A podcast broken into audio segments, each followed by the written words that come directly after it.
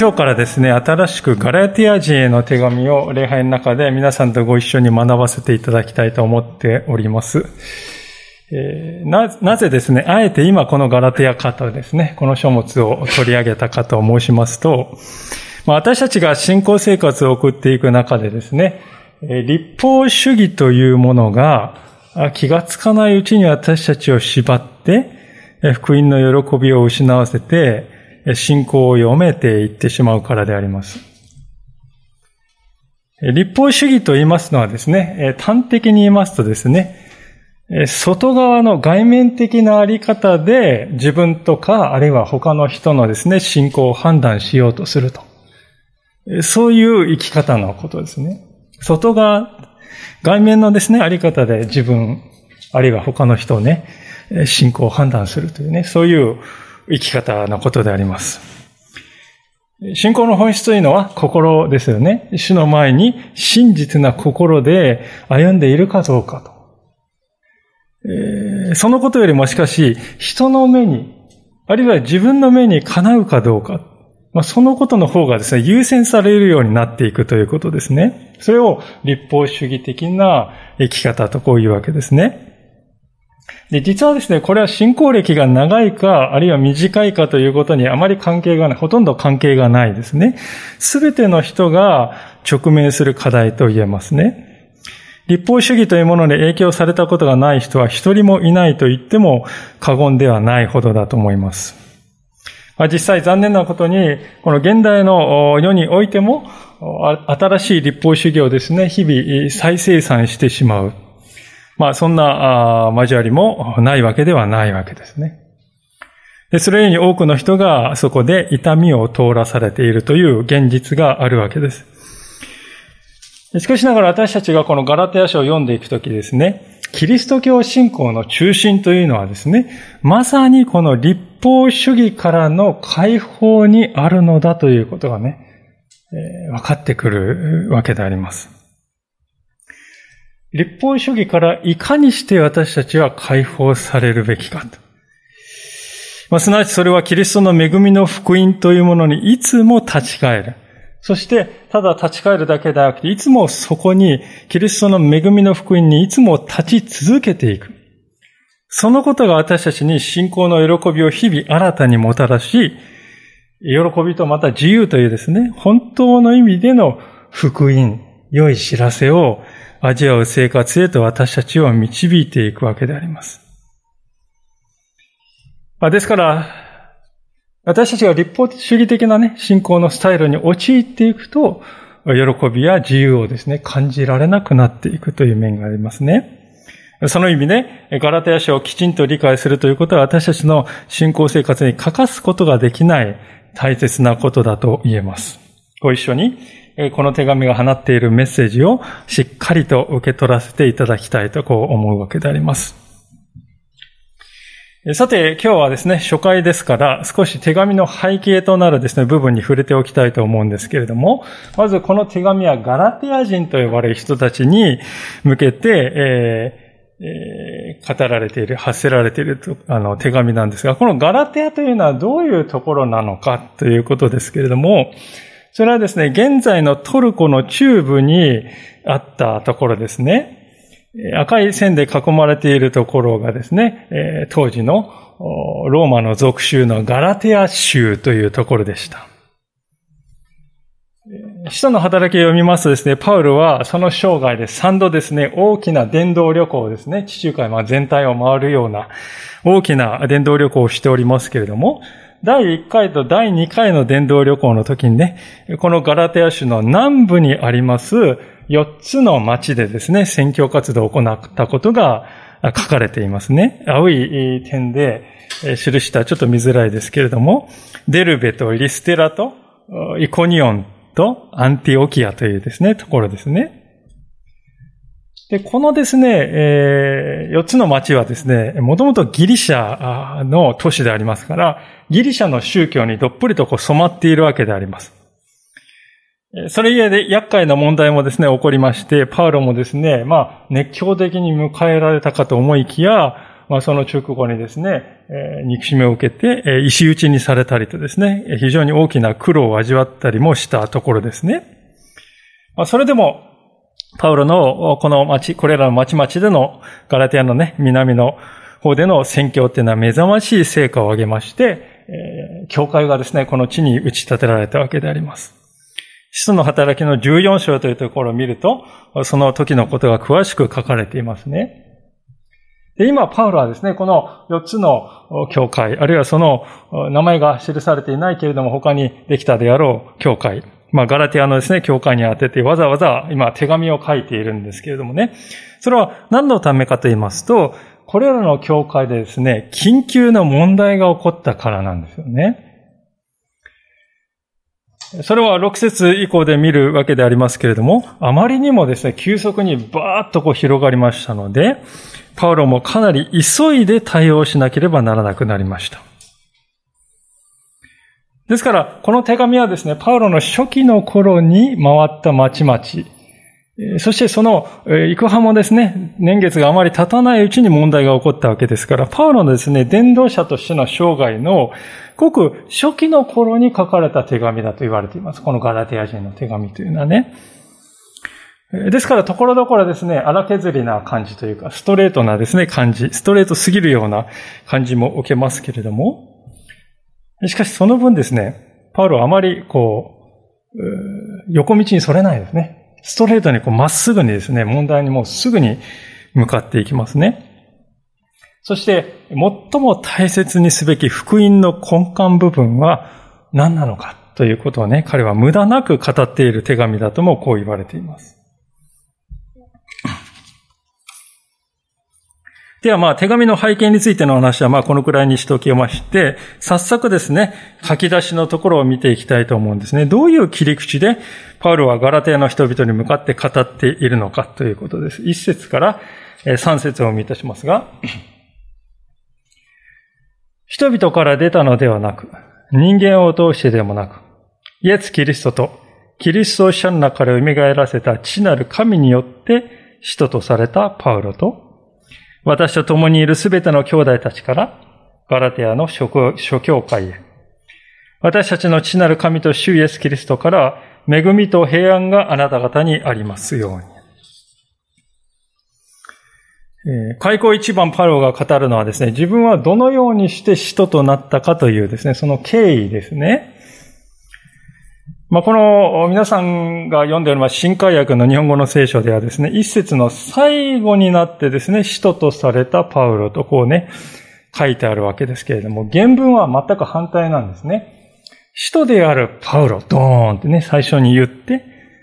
それは、その、私は人々から出たのではなくというね、そういう感じで説明が続く、そういう順番でえ、原文では書かれておりますね。ですから、まず自分は使徒であるということをですね、バーンとこう言い切ってから、次にその根拠はね、という感じで根拠を述べていく、そういう流れになっているんですね。どうしてそういうやり方をするかと言いますと、パウロが使徒であるということをですね、疑う人々がガラテアの教会にはいたためでありますね。使徒というのはもともと使わされたものというそういう意味でありまして、もともとはイエス様によってですね、任命されたあの12人の弟子のことを使徒と呼んでいるわけですね。ご承知のようにその12人の中であのイスカリオテ・ユダという人が裏切りましたので、一人賭けが生じました。で、その賭けを補充するときにやはりイエス様と行動を共にしていた弟子の一人であるマッティアという人がね、えー、補充されたとね、使徒の働きに書いてますが、まあ、要するにこの使徒というのは、イエス様ご自身と直接ですね、非常にこう親しい結びつきを持っていた。そういう、そこが鍵なんですね。選ばれる鍵なんですね。で、しかしじゃあ、パウロはどうかというと、この人はいささか皆さん異なっておりますね。ご承知のように彼はもともとは大迫害者でありました。イエス様の弟子から選ぶ、それ弟子どころかですね、その弟子たちを滅ぼそうとしていた人ですよね。もう全く逆のですね、プロフィールであります。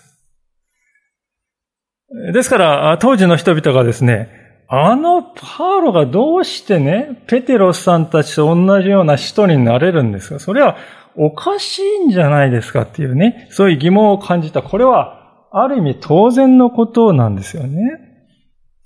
で、パウロもそのことは十分よくわかっているわけであります。ですから、彼が記す手紙っていうのはですね、ほとんどね、なぜ自分が使徒と呼ばれているのかっていうことを説明するところから始まっていますね。まあ、彼は新約聖書の3分の1を書いた人ですけどもね。彼の書いた手紙ほとんど、なぜ自分が使徒なのかというところね、説明するところから始まっています。ですから言うならば、マイナスからの出発なんですね、彼の場合は。その彼が一節で述べていることはどういうことかと言いますと、自分の使徒としての務めっていうのは、これは人間発のものではないと。人々から出たのではないってね、言っていますね。私はそんなこと考えもしませんでした。他の人も思いつきもしませんでした。私が使徒になるなんてことは、100%神様の意志によるものです。さらに彼は人間を通しでもないっていうね、人々の取り継いでくれた人がいるとかね、コネを使ったとかそういうですね、人が間に入っている。いや、そんなことはないですよ。間には人は誰もいませんでした。私はもう神様から直接直々に召された、そういうものですと言うんですね。これはまさにそうではないでしょうか。使徒の働きの九章というところを開きますと、パウロがですね、イエス様と出会って改心する場面がですね、記されているわけでありますけれども、彼はですね、クリスチャンに対する迫害のですね、執念に燃えて、ダマスコというところに行き、クリスチャンを捕まえようとしていた。ところが彼は人間のものではない光によって撃たれ、人間のものではない天からの声を聞き、そして地面に倒れて、そして目が見えなくなってしまうという、これまた人間のあらざる方法によって、彼はその自分の罪を徹底的に知らされました。この経験が彼を永遠に変えたのですね。そして彼はキリストの使徒として最も用いられる人になったのです。でこの一連のプロセスにですね、誰一人人間は介在していませんでした。大体皆さん、人間的発想からするとね、こんな人選ばないんです。もっと素直な人、評判の良い人、いい人、そういう人をね、候補に立てるんです、皆さん。あの大迫害者を大伝道者に変えようと努めるななんていうことはですね、まあ、悪いジョークでも言わないっていうね。笑えないです皆さん。そんな思いつきもしない、およそ私たちの想像を超えたこととしか言いようがないですね。他でもない。パウロ自身がそう思っているわけです。私のようなものをね、えー、選ぶなんてことは普通ではありえない。人間の思いつくことではありえない。そもそも私は人間の説得によって考えを変えようなんて全く思ってませんでしたよ。そんな私を今の私にしたのは神様以外に説明のしようがないですよ。他の誰にもそんなことはできなかったでしょう。それがパウロのね、偽りのない実感であります。ですからパウロは自分のことをキリストを死者の中から蘇らせた父なる神によって私は使徒とされた人です。そういうわけであります。死んだ人が死者の中から蘇る、そんなことは本来ありえないことです。あるはずのないことです。でもそういうあるはずのないことを可能にされたのは神様でしたよね。私も同じです。ありえない、あってはならない、あるはずのないことが私の身に起こったのです。パウロはしみじみそういうわけです。ある意味、パウロはですから、復活というものをもう経験しているとも言えますよね。かつてのパウロはですね、その復活を述べ伝えていたイエス様の弟子たちを次々と捕まえて牢に入れるという、それに命を懸けるような、そういう人でありました。パウロにとってイエス、またそのイエスの復活という話は、喜ぶ話どころか、憎しみの対象であります。ところが他でもないその復活したイエス様と彼は出会ってしまったのであります。出会ってしまった。それは復活が否定しようのない事実になってしまったということです。それはパウロの世界観が粉々に砕け散って、根本から崩壊した瞬間でありました。それまでのパウロの人生は粉々に砕け散った。まさにゼロから新しい心になる必要が生じたのであります。かつてのパウロはユダヤ教のエリート中のエリートという人でありましたが、しかし実際には死んでいたと言っても良いでしょう。彼は自分は熱心に神様を愛しているのだと思い込んでいましたけれども、全く反対のことをしている。実は神を激しく迫害していたのだと。そういう霊的に死んでいたパウロをその死の淵から救い出してくださったのが他ならぬイエス様であります。それによってパウロはですね、十字架の死を打ち破ったイエス・キリストの復活の力が私のうちにも確かに働いている。そのことを体験的に知ったのであります。それはまさに新しい人生に蘇る体験でありました。ですから、パウロにとってね、キリストの復活というのは、他人事ではありえないわけですよ。それは彼自身のストーリーでもあるわけであります。私は霊的に死んでいた。無価値な人生を歩んでいた。しかしその自分が今や霊的に再生され、新しい命を体験し、実際にキリストの復活の力を味わいながら生きている。それがパウロの体験そのものなんです。この復活のキリストが今私を生かしておられる。この方によって今私は人として歩まされている。ですから、パウラにとってこの人という称号はですね、人間的なものではありえないですね。彼は一遍たりともそんなことは望んでおりませんでした。人になりたいななんて。思ったこともない。だって憎んで、滅ぼしてやろうと思ってたんですから。他の誰もそんなことを想像もしなかった。しかしそれが今彼の身に起きている。この事実こそパウロが他のどの人たちにも増して彼は人である。彼のような人を新しく作り変える神の力がパウロを見るとき豊かに働いている。それ自体が彼が人であることの力強い証明になっているわけです。考えてみると、しかし私たちにも似た面があるのではないでしょうか。私たちの中で、ああ、私は自分の力で神様を信じました。と言える人が果たしてどれくらいいるでしょうか。いや、むしろ私は導かれたとしか言いようがないんです。それが実感ではないでしょうか。あの時、あの出会いがあったから、あの辛い経験をしたから、あの瞬間があったから。あの人があの決断をしてくれたから。そうやって私たちも自分のものではない力に導かれてイエス様と出会ったのではないでしょうか。確かにパウロの使徒職に対する飯、この飯の瞬間はですね、他に例がないものでありまして、100%主の飯によるものであります。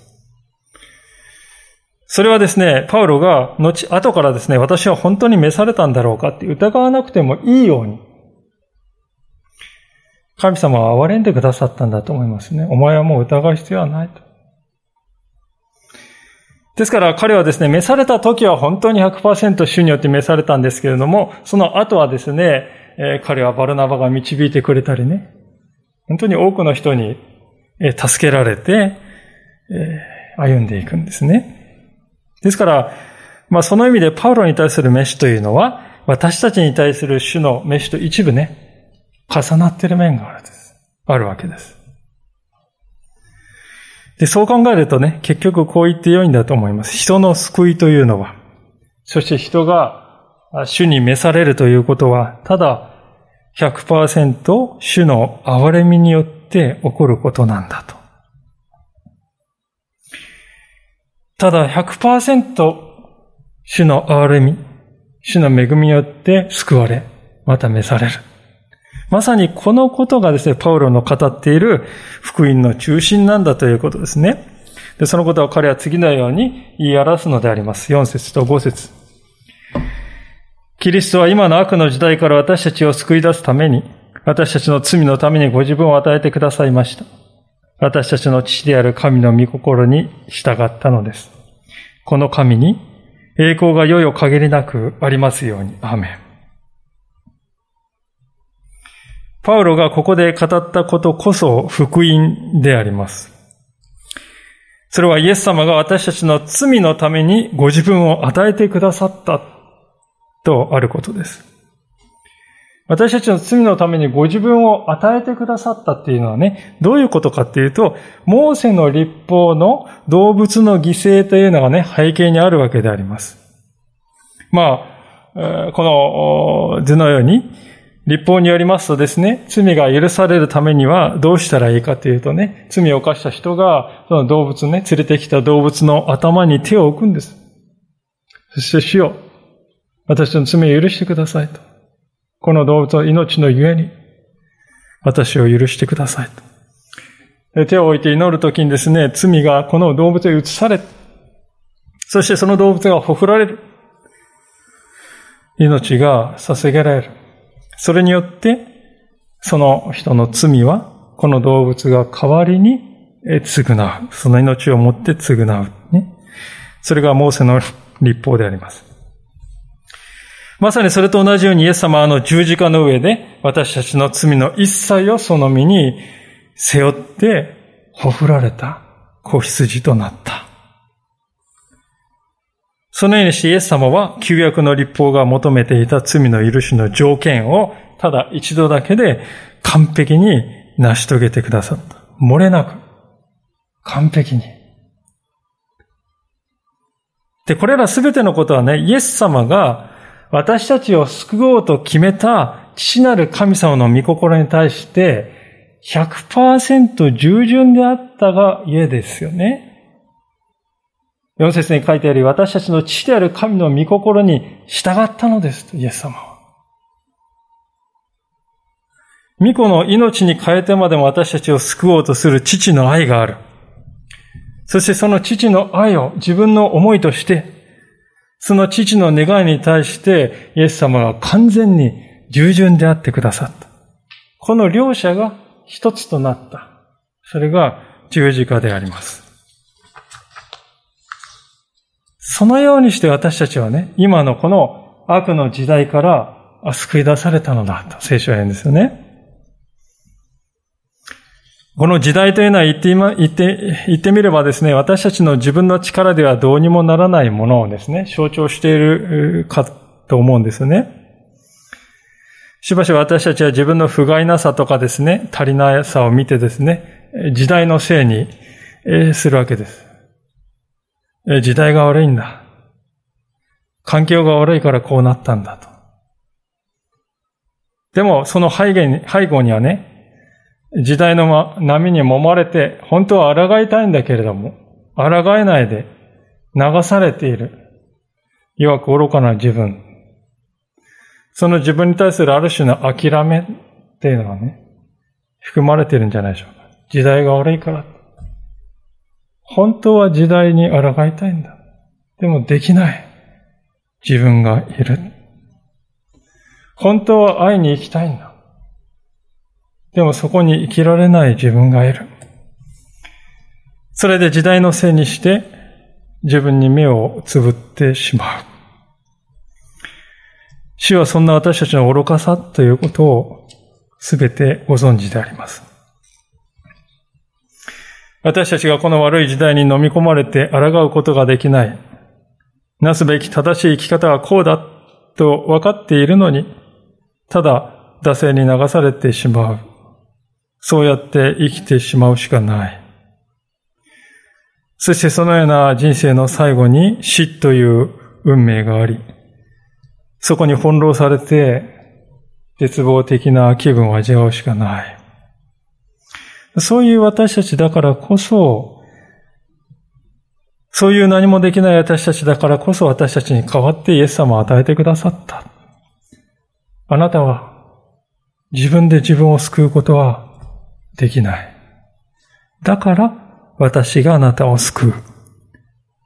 あなたに代わって私があなたの罪をあがなうから。その約束が口約束ではない、実際に実現したのがあの十字架だったわけであります。私たちはこの4節読むときにある重大な事実を見落としがちですけれども、そのことに本当に気づくべきでありますが、それはこの4節には私たちの行いについては一言も書かれていないということです。4節に。私たちがこのことをしたら交換条件として救ってあげましょうとかね。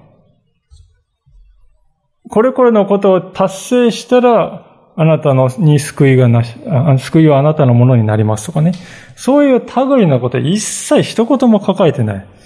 ゼロですよ。私たちの行いはここにね。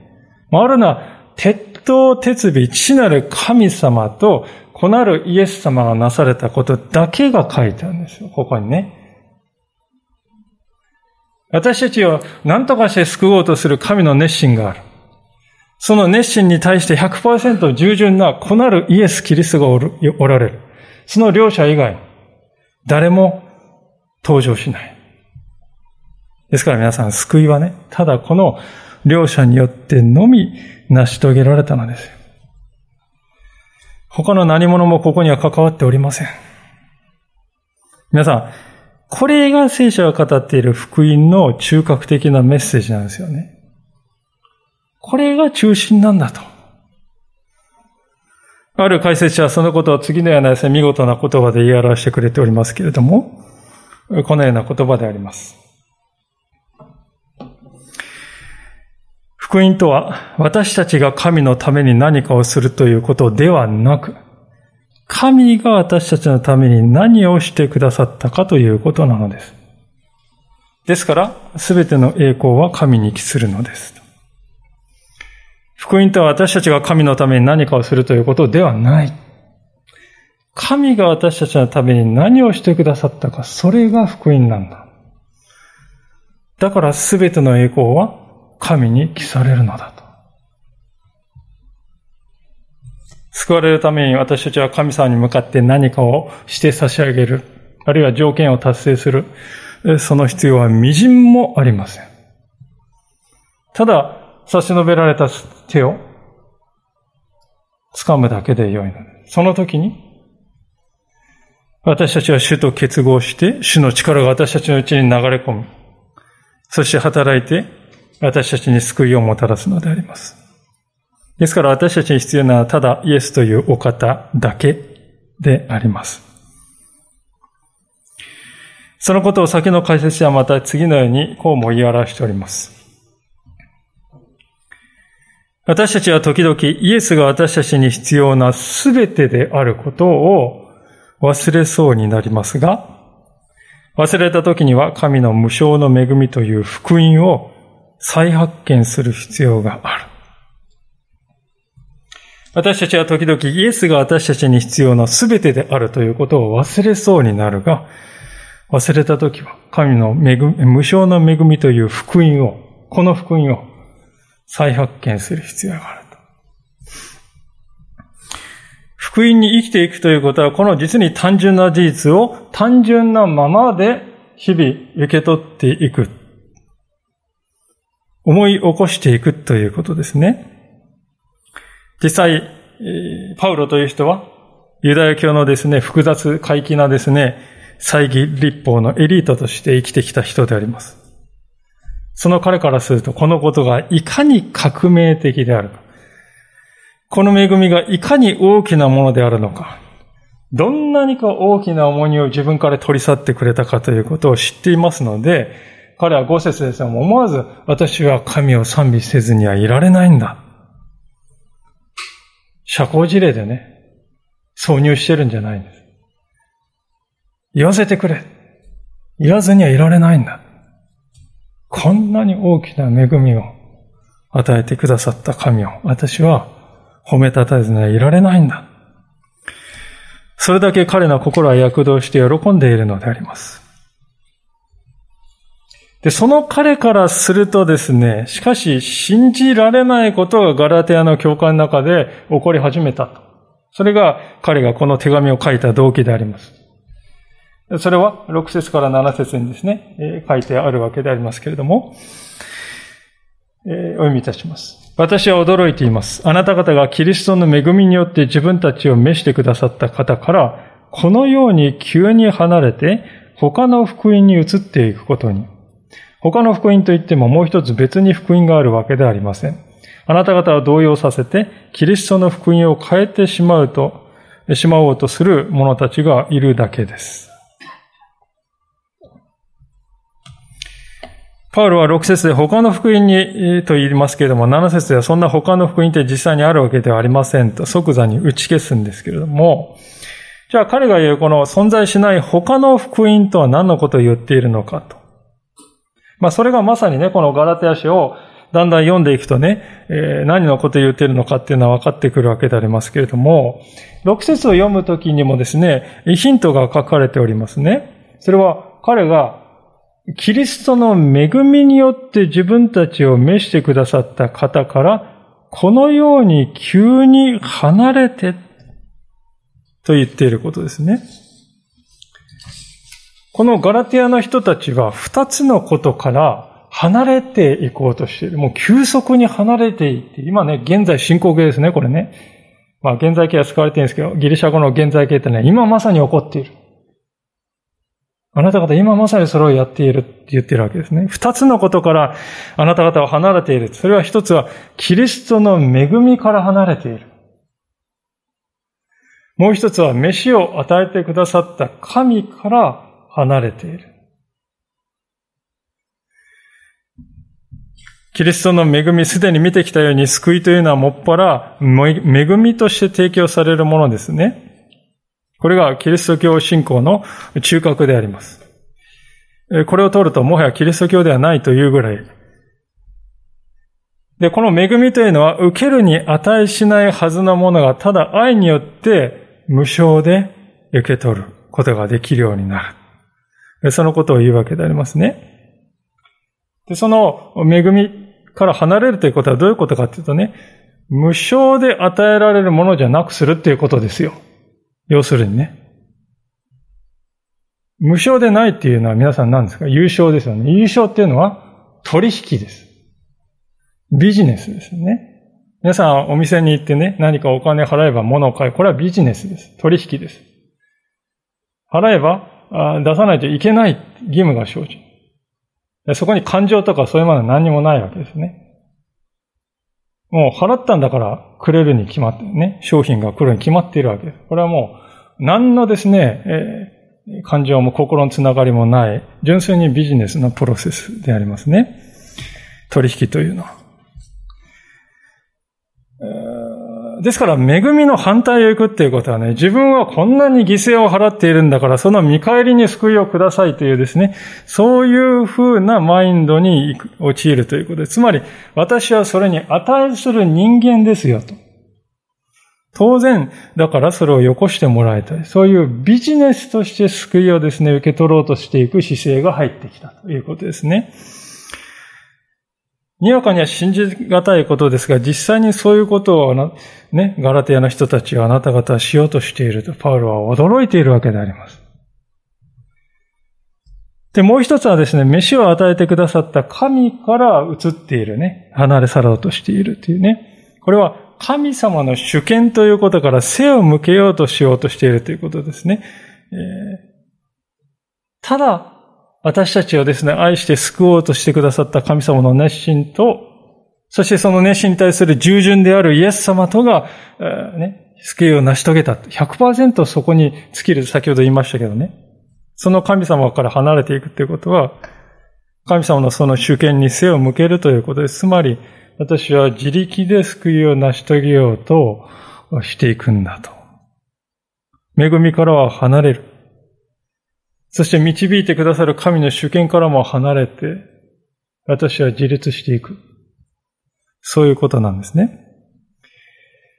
実際、後で見ますけれども、見ていくことになりますけれども、ガラテアの人たちは、あなた方ね、割礼を受けなければ救われませんよ。そう主張するユダヤ主義者のクリスチャンに影響されていってしまいました。割礼がないとね、クリスチャンと呼びませんよ。それでパウロは次のようなですね、厳しい言葉を放つわけであります。8節しかし私たちであれ、天の見つかりであれ、もし私たちがあなた方に述べ伝えた福音に反することを福音として述べ伝えるなら、そのようなものは呪われるべきです。私たちが以前にも言ったように、今もう一度私は言います。もし誰かが、あなた方が受ける福音に反する福音をあなた方に述べ伝えているなら、そのようなものは呪われるべきです。パウロ厳しいですよね。たとえ天使であろうが、福音をねじ曲げる者は呪われるべきだとさえ言っております。天使。天使っていうのは、まあ、あの、最高の位のものだということですからね。まあ、これが表しているのは、おそらくガラテアにやってきた人たちは偉い人たちだったんだろうと思うんですね。影響力がある人たち。おそらくエルサレムの教会からやってきたですね、こう重鎮というかね、有力者ではなかったかと思うんですね。ガラテの人たちはですね、その彼らに魅了されてしまったんですね。そして、パウロがね、そんなに早くと、驚愕するほどあっさりと、はいはい、彼の言うことに従って考えを変えてしまいつつあった。皆さん、今の時代でもこのようなことはしばしば起こるのではないでしょうか。有名な先生の言うことだから。声の大きい指導者だから。見て、自信ありげに語っているじゃない。うちをこの伝統でやってきたんだ。まあそういうですね、私たちはそういう最もらしい理由を見つけ出してはですね、福音のメッセージをいつの間にか福音でないものに置き換えてしまってはいないだろうかと。しかし私たちはね、誰が語ったかで福音を判断するということは慎まなくてはいけないということです。ある解説者がそれを次のように述べているわけでありますけれども、それはこのような言葉であります。キリスト教の真の基準はメッセンジャーではなくメッセージである。パウルは死者の身分や人格がそのメッセージの正当性を保証、立証するのではなく、むしろメッセージの性質が死者の正当性を実証することを教えているのであると。誰が語ったかじゃないよと。何を語っているかでしょう。何を語っているかによって語った人をね、判断しなさいと。そう語るわけですね。パウロが言いたいのはそういうことであります。パウロがここまで鋭い反応をしている。それはこの教師たちが語ったメッセージが福音ではないからですよね。皆さん、私たちは教会福音自由教会といえ、福音、福音とこういうわけですけれども、福音は何でしょうか？福音は一つしかありません。福音とはすなわちイエス様の十字架と復活です。ただそれだけが人間の罪をあがなう唯一の道だと。これが福音です。主の十字架だけがそれを達成して、復活によってその力が証明されました。これ以外のどんなものも福音にはならない。これ以外のどんなものをね、付け加えても、それはただ新しいくびきと、新しい重荷をね、人に肩に負わせるだけに終わるだろうと。人の救う力のないものがあたかも救う力があるかのように偽って、重荷として加えられて、そして人々を迷わせて、キリストの十字架と復活というこの救いの道から人を遠ざける力として働いているのだと。パウロはですね、鋭く言います。ああ、パウロちょっとでも厳しすぎんじゃないのと。厳密すぎるでしょ。ただ割礼を一個加えるだけじゃないですか。それのどこが問題なんですかとね、彼に食ってかかる人も、そして問題を矮小化する人もいたようであります。まあ実際、このガラテアの教会にやってきたね、エルサレムからやってきた人たちもそういう言い方をしたんでしょうね。あんなね、パウロの厳密すぎる言い方。呪いとか言うけど、それだけでね、パウロとおかしいっていうことを表しているでしょう。ただ、割礼を加えるだけじゃないですか。そういう言い方をするわけであります。で皆さん、パウロは本当に極端すぎるのでしょうかそうではないと思うんですよね。山道を歩いていくときですね、私たちは本当にこのような看板に、えー、時々出会います。こちらに行けば危険だよと。死んでしまうよという、そういう看板ですよね。で、こういう看板が立っていただけ、この看板をね、撤去するとかね、あるいは違うところに取り付けるとかね、向きを変えるとかそういう行為って皆さん許されるでしょうか？いや、そんな悪質な行為は決して許されないですよ。大半の人は言うでしょう。なぜなら、その偽りの状態になった看板を信じてですね、その道を行ってしまった人が命を落としてしまうからですよね。ですから、そのような偽りのサインを出すということは許されないと。パウロが警告、ね、警告しているのはまさにそれと同じことをしているんですね。キリストの十字架と復活という、この福音に何かを付け加えるということはできない。福音は福音のままで提示されなくてはならない。しかし私たちはしばしば福音に何かを付け加えてしまう。あるいは福音ではないものをですね、福音に置き換えてしまう。そういうことはないでしょうか。イエス様を信じれば経済的に祝福されますよ。イエス様を信じると心が満たされていきます。イエス様を信じれば道徳的に良い人間になります。いずれもとても良いものであります。しかしそれが福音なのではありません。それがイエス様が私たちのために与えてくださったものではないのです。私たちは唯一の福音ではないものを福音の中心にですね、置きたくなる誘惑にいつもさらされます。しかし、そのような時こそ思い出したいのであります。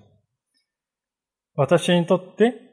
主イエスの十字架と復活以上の恵みが果たしてあるだろうか。それ以上に私が必要としているものが私の人生にあるだろうか？イエス様の十字架と復活が色あせていくときに私たちはいつの間にか福音ではないものに心が奪われていきます。その意味で私たちの誘惑は外から来るというよりも内側にこそあると言っても良いと思いますね。今日何度か引用してきた解説者の言葉を再度引用して今日のメッセージを終わりたいと思いますが、このような言葉であります。教会の最大の危険は、教会の外の反福音ではなく、教会の中の偽福音なのです。クリスチャンとなる人すべてがキリストに仕えているわけではありませんし、福音と呼ばれるもののすべてが福音であるわけでもありません。救われるのは単なる言葉ではなく、罪人のための死と復活におけるイエス・キリストという唯一の真の福音の現実なのです。なかなか鋭い言葉だと思いますけれども、真理をついているのではないかと思います。私たちは今日もう一度問われたいのです。自分は果たして十字架と復活の福音にのみ立っているだろうかと。それ以外のものを福音に付け加えたり割り引いたりしては来なかっただろうかと。